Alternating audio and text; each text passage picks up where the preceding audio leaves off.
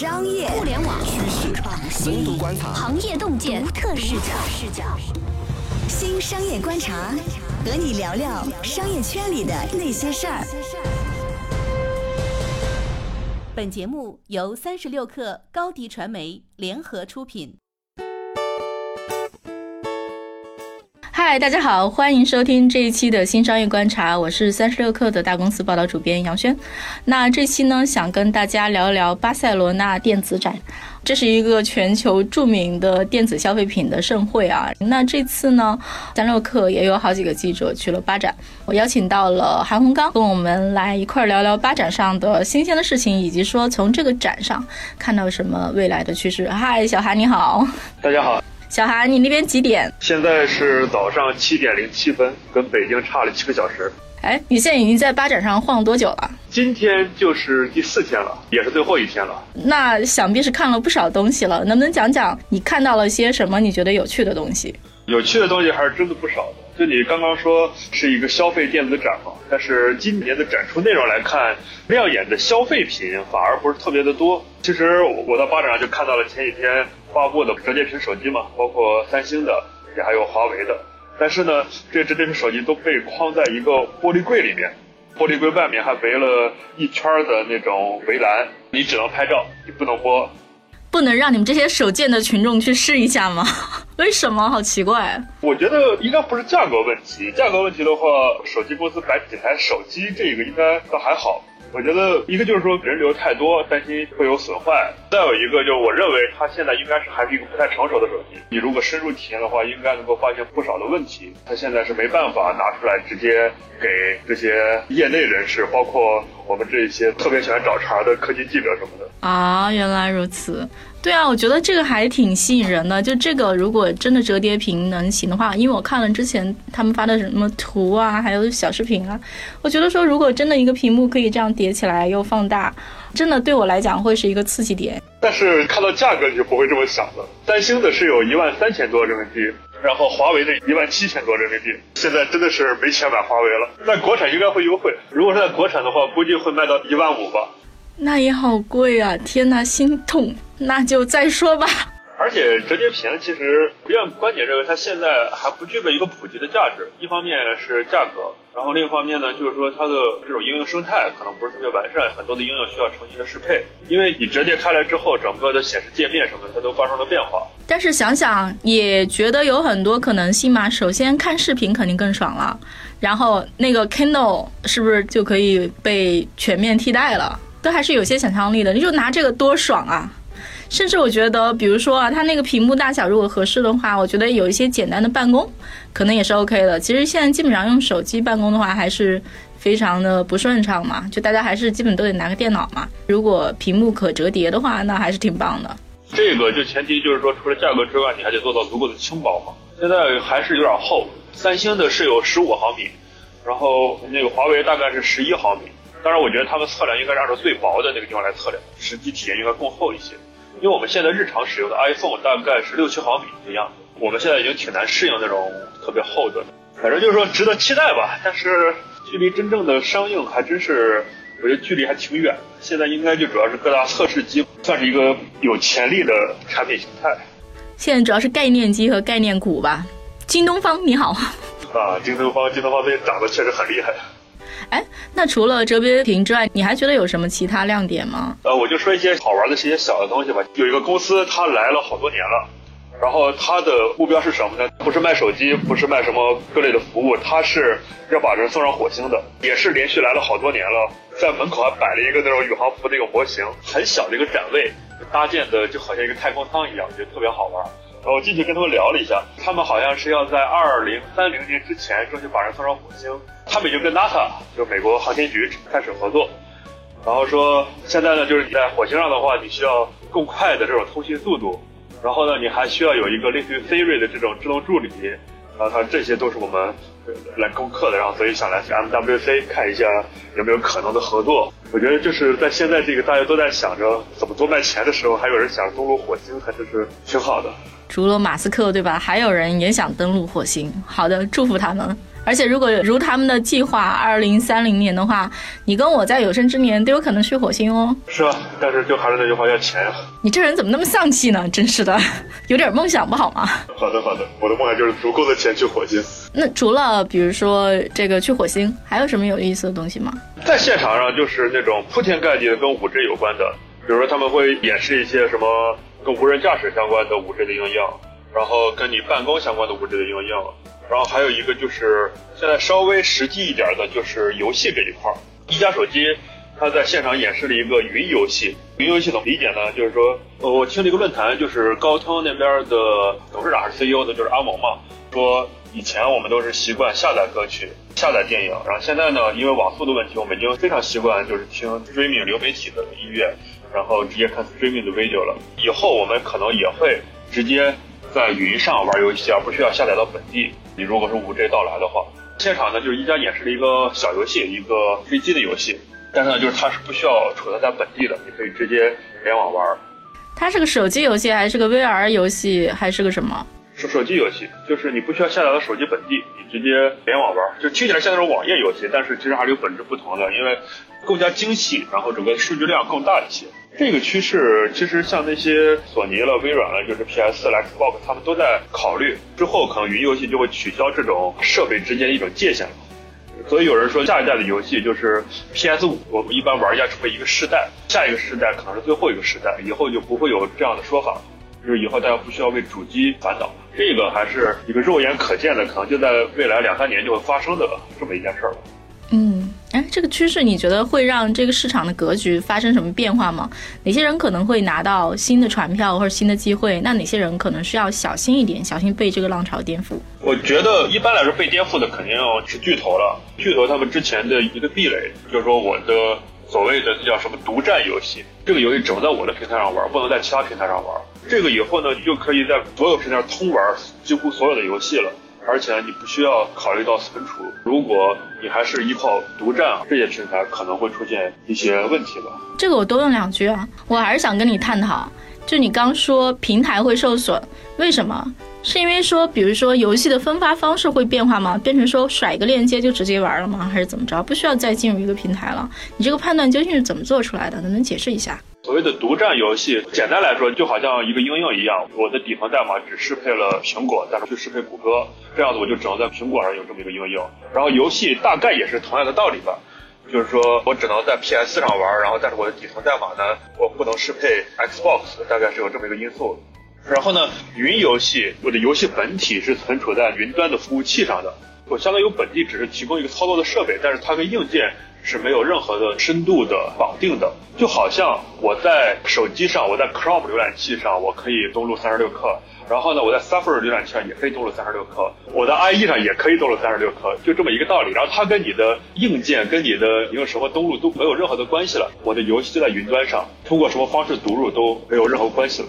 那这个对像国内的像腾讯、网易这样的公司意味着什么呢？可能意味着他们需要在手机上就需要跟一些游戏大厂直接竞争了，就是以前他们其实是所谓更适合手机玩的游戏嘛，是这么一个，但是现在就是说他可能可以在手机上直接切入到一些大作了。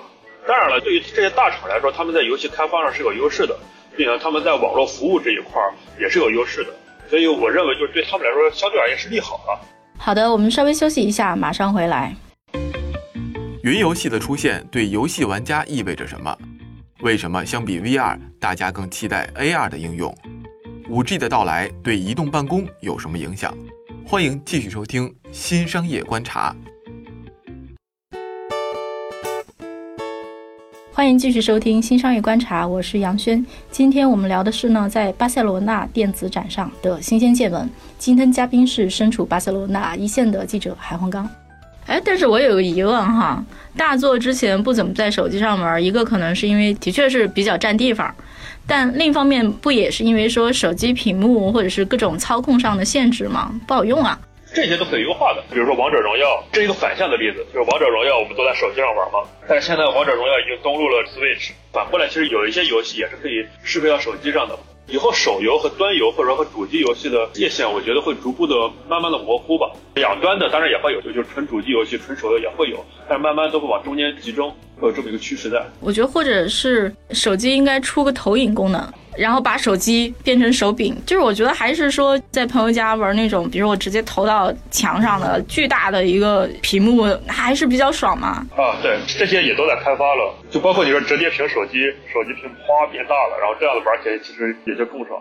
就是说新的硬件形态也会随之出现了，我觉得。那在这个展上，你有看到说就 VR 游戏有什么变化吗？或者 VR 头盔或者怎么样？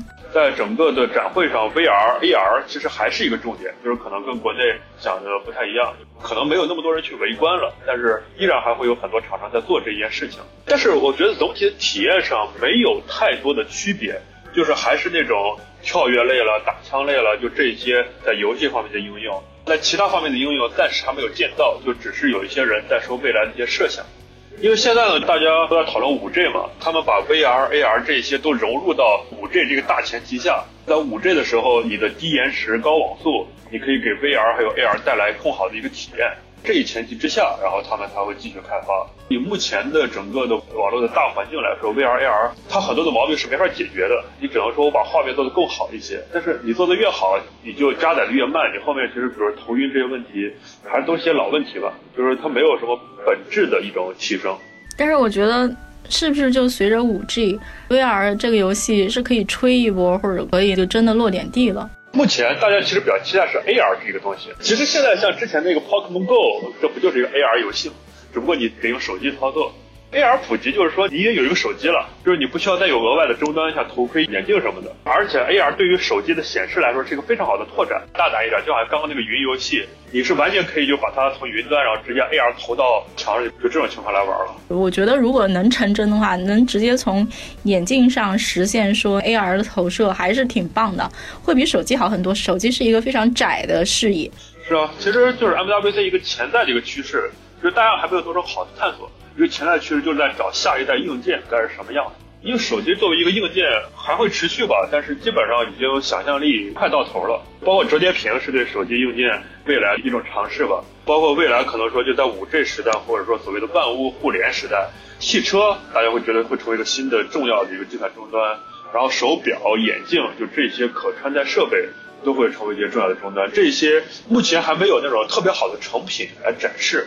但是呢，在那些演讲里面都有提到吧，就是还处于 PPT 阶段。啊，这个手表我不知道，我可能对手表觉得手表这几年的那个想象力差不离奇也到头了吧？手表还会有吧？包括我看到像 IBM 它和那个三星合作有一系列的手表，就是还是健康以及警报这一类的服务吧。但是目前来看还是没有新的东西，它也不是一个独立的那种设备什么的。对，它受限于它的大小，所以它只能就像你讲的健康嘛。就有这些功用在，它就是监测还有定位这两个功能。呃，你说到监测，忍不住想着，人类是不是其实就是给自己戴了个狗链子呢？其实现在就确实是，啊你一举一动都在科技公司的掌握里面。你说的对，哎，既然像这一次五 G 啊，在这个 MWC 上是这么的火热，那五 G 能看到什么有想象力的东西，或者说能落地的东西吗？这届的五 G 现在能落地的，其实就还是五 G 手机这个东西。但是现在五 G 手机它是在已有的手机上再叠加一部分的五 G 模块，还不是所谓的真五 G。乐观的话，下半年就会出真五 G 手机吧。包括那个华为 Mate X 就是折叠屏，它也说是个真五 G，但是没有人拿到真机体验，就算拿到真机也没有五 G 网络。请问真五 G 和假五 G 在使用体验上有什么区别呢？体验上简单来说就是说，真的五 G 手机形态会更薄一些，它可能也不支持四 G，就会有这么一些问题吧。当然这个就只能凭空说了，因为五 G 和四 G 是互不兼容的。按照目前的来说，当然也有人认为，在现有的情况之下，我印象里是美国某家公司的在一个演讲里说。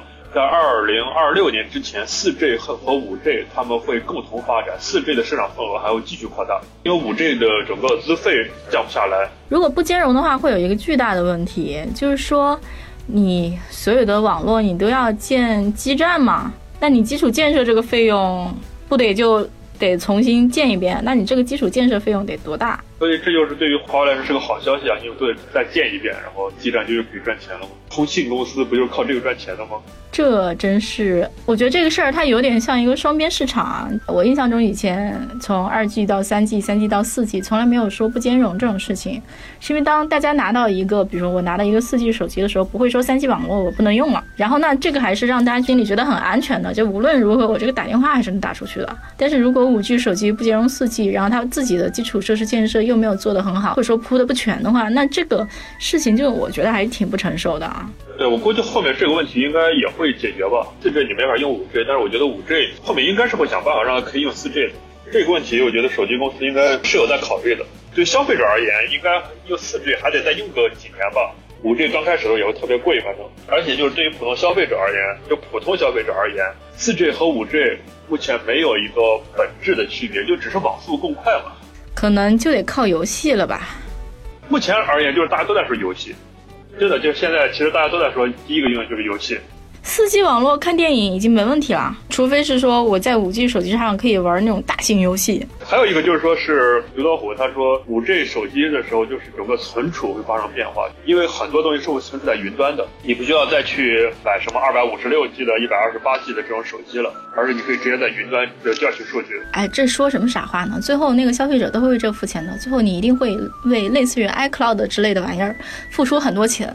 你虽然你在 iCloud 上存了很多玩意儿，你也从来不看，但就是这么个道理。现在云存储就还是一个你没法像在本地一样看你云端的东西，但如果五 G 速度够快的话，你就可以做到。而且不是我说，关于把数据存到云上这个事情，我虽然是一个也没什么值得窥探的普通人啊，但是我还是会觉得说，很容易就被把我所有的信息都弄走啊。不过就是说句不太客气的话，我们现在也没什么信息留留得下了。非要这么说呢，也不是不行，但是我还是默默的觉得，我有一些什么工作文件啊，放在本地的，好像也还行，不会特别的不安全吧。不过云是个大趋势了，他把云也放在五 G 里面讨论了，就是现在你会发现，所有的应用他们都在讨论啊，五 G 的时候这个形态会是怎么样的。就感觉科技行业已经很久没有这么热闹了。之前提到了一嘴啊，你说大家在也在讨论说五 G 对办公的影响，五 G 对办公有什么影响？大家都搁办公室一坐，视频电话会议嘛？对，视频电话会议，他们这个比较未来了，就是那种全息投影。就比如说我在巴塞罗那，然后你在北京，我们录音，我们现在通过语音，但是后面呢，就是说我这边我找一个好的角度，然后我就直接就感觉你坐在我旁边，我坐在你旁边，就这样就直接在交流了。搁家一坐，然后同事都在身边，很可怕的。我觉得对于记者来说，就是编辑催稿，编辑就可以肉身来催稿了，就特别可怕。但其实还是视频电话会议嘛，谁会没事儿我搁这儿写稿，然后投个影在你边上跟我一起写稿，对吗？不过我觉得这个场景过于科幻了，应该是会在某些会议室里会配备这种，不会是那种民用的设备，听起来就很贵的样子。但是我觉得这个事儿还挺好的，对于生活在北京的人来讲，感觉能省很多的交通成本，我就不用千里迢迢从西二旗跑到通州了，对吗？就是不用进行这种交通了。的确，移动办公这个事儿靠着微信，对大家的生活还是造成了非常深远的影响。好的，小韩要去会场了，那我们就先聊到这里。也能感受到说，从 MWC 还是能够稍微看见一点未来的影子。然后像我们今天聊的很多事情，从折叠屏的手机，到云端的大型游戏，到 5G、AR、VR，就这些东西肯定是离我们越来越近了。感谢各位的收听，这期我们就先聊到这里，下期不听不散，再见。欢迎添加小课微信，微信 ID 是 s u p e r 三六 k 二 super 三十六课，加入我们的课友群，一起交流成长吧。高迪传媒，我们制造影响力。商务合作，请关注公众号高迪传媒。